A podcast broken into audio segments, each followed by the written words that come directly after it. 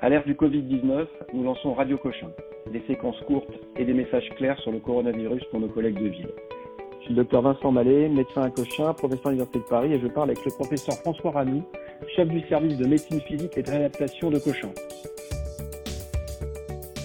Professeur Ranou, est-ce que vous pouvez nous expliquer comment fonctionne votre service et en quoi cette situation de crise a modifié votre activité?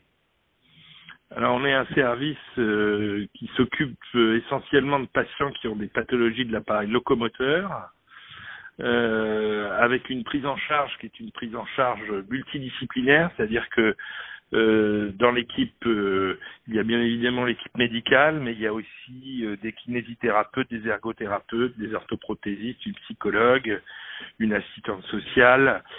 donc un podologue également. Donc on a, euh, je dirais, une vision très euh, globale euh, de, de, la fonction et surtout notre objectif c'est de remettre les gens en activité, que ce soit en activité sociale ou professionnelle.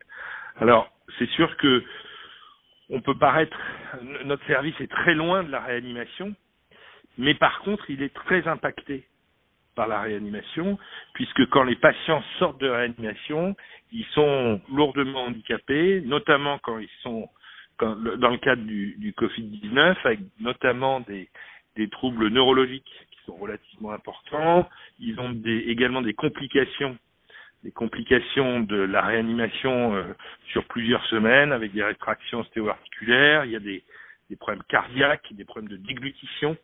Euh, et donc, pour l'instant, notre service est prêt à accueillir ces patients, euh, mais nous n'en avons pas encore puisque euh, on n'a pas encore assez de, l'épidémie est trop euh, est trop jeune en fait pour que ces patients aient commencé à, à, à, venir dans notre service. Mais nous on est prêt à les prendre en charge et ensuite à les transférer dans ce qu'on appelle des soins de suite de réadaptation et de rééducation euh, avec comme objectif que les patients puissent reprendre leur activité, euh, euh, leur activité sociale et également professionnelle. D'accord, oui, on se rend compte, c'est grâce à vous que les services vont pouvoir se vider et que le parcours de soins va pouvoir euh, se faire pour fluidifier Exactement. les choses et faire en sorte qu'on puisse accueillir les nouveaux patients. Donc ça, Exactement. vous, vous êtes prêt à accueillir les convalescents et à les remettre en charge pour pouvoir ensuite les, les remettre debout, les remettre debout, voilà, voilà. les remettre debout, c'est possible. Voilà. Parce que une, une, les, les, patients ne peuvent pas, en sortant de réa, ils ne peuvent pas aller directement en soins de suite. Aujourd'hui, avec le Covid. Ouais, et même en sortant de salle, mais bien ouais. sûr, mais bien sûr. Et donc il faut, il faut, euh, il faut une, une structure intermédiaire, ce qu'on a l'habitude de faire, hein, puisque on, on, le fait régulièrement, on prend régulièrement, notamment les, les, les grandes neuropathies de, de, de, de, de, réanimation prolongée, mais on en prend, on en prend un. Euh, je dirais, si on en prend un par mois, c'est le maximum. Mais pourquoi? Parce qu'il n'y en a pas beaucoup. La seule chose, c'est que là, on va être très impacté parce qu'il va y avoir beaucoup de patients. Et vous êtes prêt, vous êtes organisé pour ça. Et on, on, est prêt, on s'est organisé pour ça. Oui, on comprend bien, bien sûr. Vous avez entendu parler, euh, professeur, de, de, de, de, de l'atteinte neurologique associée au Covid? Oui, oui, parce qu'on a la chance, euh, on a la chance avec un de mes collègues de Grenoble d'être très proche de nos de nos collègues chinois MPR de Shanghai et donc qui nous ont euh, alertés sur les spécificités des atteintes euh, d'organes de ces patients. Au-delà au-delà de l'atteinte liée à, à, une intubation ventilation prolongée il semble qu'il y ait euh, euh, beaucoup plus de paraparésie post-réanimation euh, qui heureusement sont transitoires euh, il semble également qu'il y ait beaucoup plus de troubles cognitifs euh, qui pourraient être dus soit à un tropisme, un tropisme encéphalique en fait nerveux euh, du virus et ou euh, également à des, des périodes d'hypoxie peut-être beaucoup plus importantes que que d'habitude. Euh, sinon, il y a également une atteinte, euh, l'atteinte musculaire cardiaque qu'il ne faut pas négliger. C'est d'ailleurs pour ça que les patients Covid plus aujourd'hui en ville, euh, on leur on leur dit de ne pas faire d'activité physique. Euh, alors que on aurait tendance, on n'entend que ça aujourd'hui. Vous êtes confinés, faites de l'activité physique, ok, pas de problème. Mais pour les Covid plus, en tout cas, qui sont chez eux, on leur déconseille. On leur déconseille toxicité, toxicité musculaire, cardiaque. Euh, cardiaque et, puis respiratoire. On va, on est, le but n'est pas de les essouffler. On n'est pas du tout dans cette, euh, dans cette, euh, dans, dans, ce contexte. Et donc, pour revenir à ce que nous disent les Chinois, je vous ai dit, c'est neuro. Bien évidemment, ils ont toutes les complications liées à l'alitement prolongé, à la réanimation, notamment les rétractions stéo-articulaires, etc. Et puis, ils ont également des, ils nous ont décrit ça, ils nous ont dit des patients qui ont des diarrhées chroniques pendant plusieurs semaines après le après la phase aiguë et ils sont très gênés par ça. Euh, et ça aussi, c'est pas c'est quelque chose qui paraît euh, spécifique. Je ne sais pas si c'est spécifique du virus, c'est peut-être en fait spécifique de cet emballement cytokinique qui finalement doit toucher tous les organes. les récepteurs euh, au Covid sont exprimés fortement dans le tube digestif. Ça, c'est quelque chose qui a été, ah oui. décrit. Ouais, ouais, tout à fait. ça, je savais pas. Alors, euh, bon, très bien. Donc, on voit que vous êtes prêt à accueillir. Donc là, c'est pas tout à fait arrivé. Donc la vague arrive en réanimation, mais on a bien compris que vous étiez derrière. Nous, on a, voilà, on a trois semaines. Je dirais qu'il y a, il y y a trois semaines de, il y a, on a trois semaines pour se réparer. Très bien. Donc parfait. On voit que vous êtes très. Donc entre l'expérience des Chinois plus ces, ces trois semaines qu'on a, on doit, on doit être capable de, de pouvoir, je dirais, gérer cette vague de patients. Parfait. Professeur Ranou, euh, je suis médecin généraliste dans le 7e arrondissement de Paris et je vois un patient de 35 ans, sportif actif, sans antécédents, qui fait des lambavous tous les ans depuis 4-5 ans. En l'année dernière, on lui a diagnostiqué, donc en 2019, une lombosciatique simple et non compliquée S1 gauche. À l'époque, le traitement avait associé des anti-inflammatoires non stéroïdiens, puis une infiltration épidurale et on lui avait conseillé à l'époque de conserver euh, ses activités physiques et professionnelles.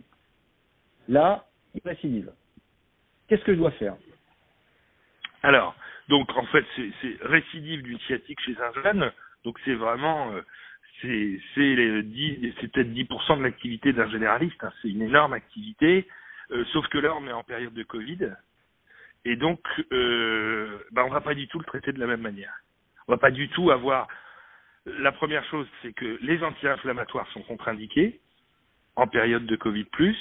Les corticoïdes, donc de cortensil, sont également contre-indiqués.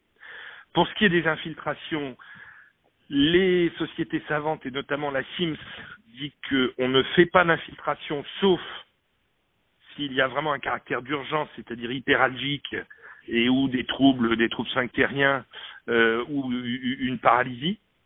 Donc pas d'infiltration non plus, donc euh, c'est vraiment euh, c'est l'opposé de ce qu'on avait fait la, fois d'avant. Et puis on, euh, bah, de toute façon il est confiné chez lui. on est dans un contexte de d'arrêt de, travail forcé entre guillemets, et donc on va dire au patient de se reposer chez lui. Et, avec ça, il y a de grandes chances qu'en deux ou trois semaines, il s'améliore en lui donnant des antalgiques jusqu'à, on peut utiliser des morphiniques hein, si nécessaire. D'accord. Euh, et, euh, et, pour ce qui est des conseils d'activité, on n'est pas du tout dans le contexte euh, où on va dire oh là là il faut rester actif, surtout continuer à travailler. Non, pas du tout. Là, on est on, est de toute façon confiné chez soi. on a peu de médicaments. On peut lui donner. Il y a peu de médicaments qu'on peut lui donner en dehors des, des antalgiques. On peut pas l'infiltrer et on peut pas lui donner d'AINS, et ben on lui dit euh, reposez-vous dans votre lit tranquillement. Euh, alors n'y passez pas 24 heures sur 24 bien évidemment. Et on fait de la gestion de la douleur juste en utilisant des antalgiques. Alors, juste pour récapituler, donc j'examine ce patient comme j'examine tous mes patients, mais je vais chercher des critères de gravité. Oui. Et en pratique. Alors, oui. Alors ça, ça, ça, ça, j'en ai pas parlé. je vous ai dit, euh, le, pour l'infiltration les, épidurale, c'est uniquement si on a une sciatique grave, c'est-à-dire très très douloureuse, ou soit ou des signes neurologiques. Mais là, il a mal. Hein, il est venu me voir. Euh, il a très mal, mais a priori, il n'est pas paralysé. Il, il, se pisse pas sur les chaussures. Ça, si il est paralysé ou si il se pisse sur les chaussures, c'est clair qu'il faut un avis chirurgical.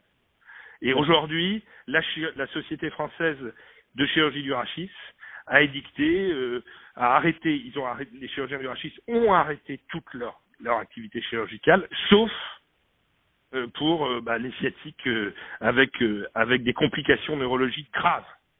une petite paralysie à 3 à 3 sur le releveur du pouce ou, ou sur le, triceps sural n'est pas une, une sciatique grave. D'accord, très bien. Donc j'examine ce patient, je vais poser des questions.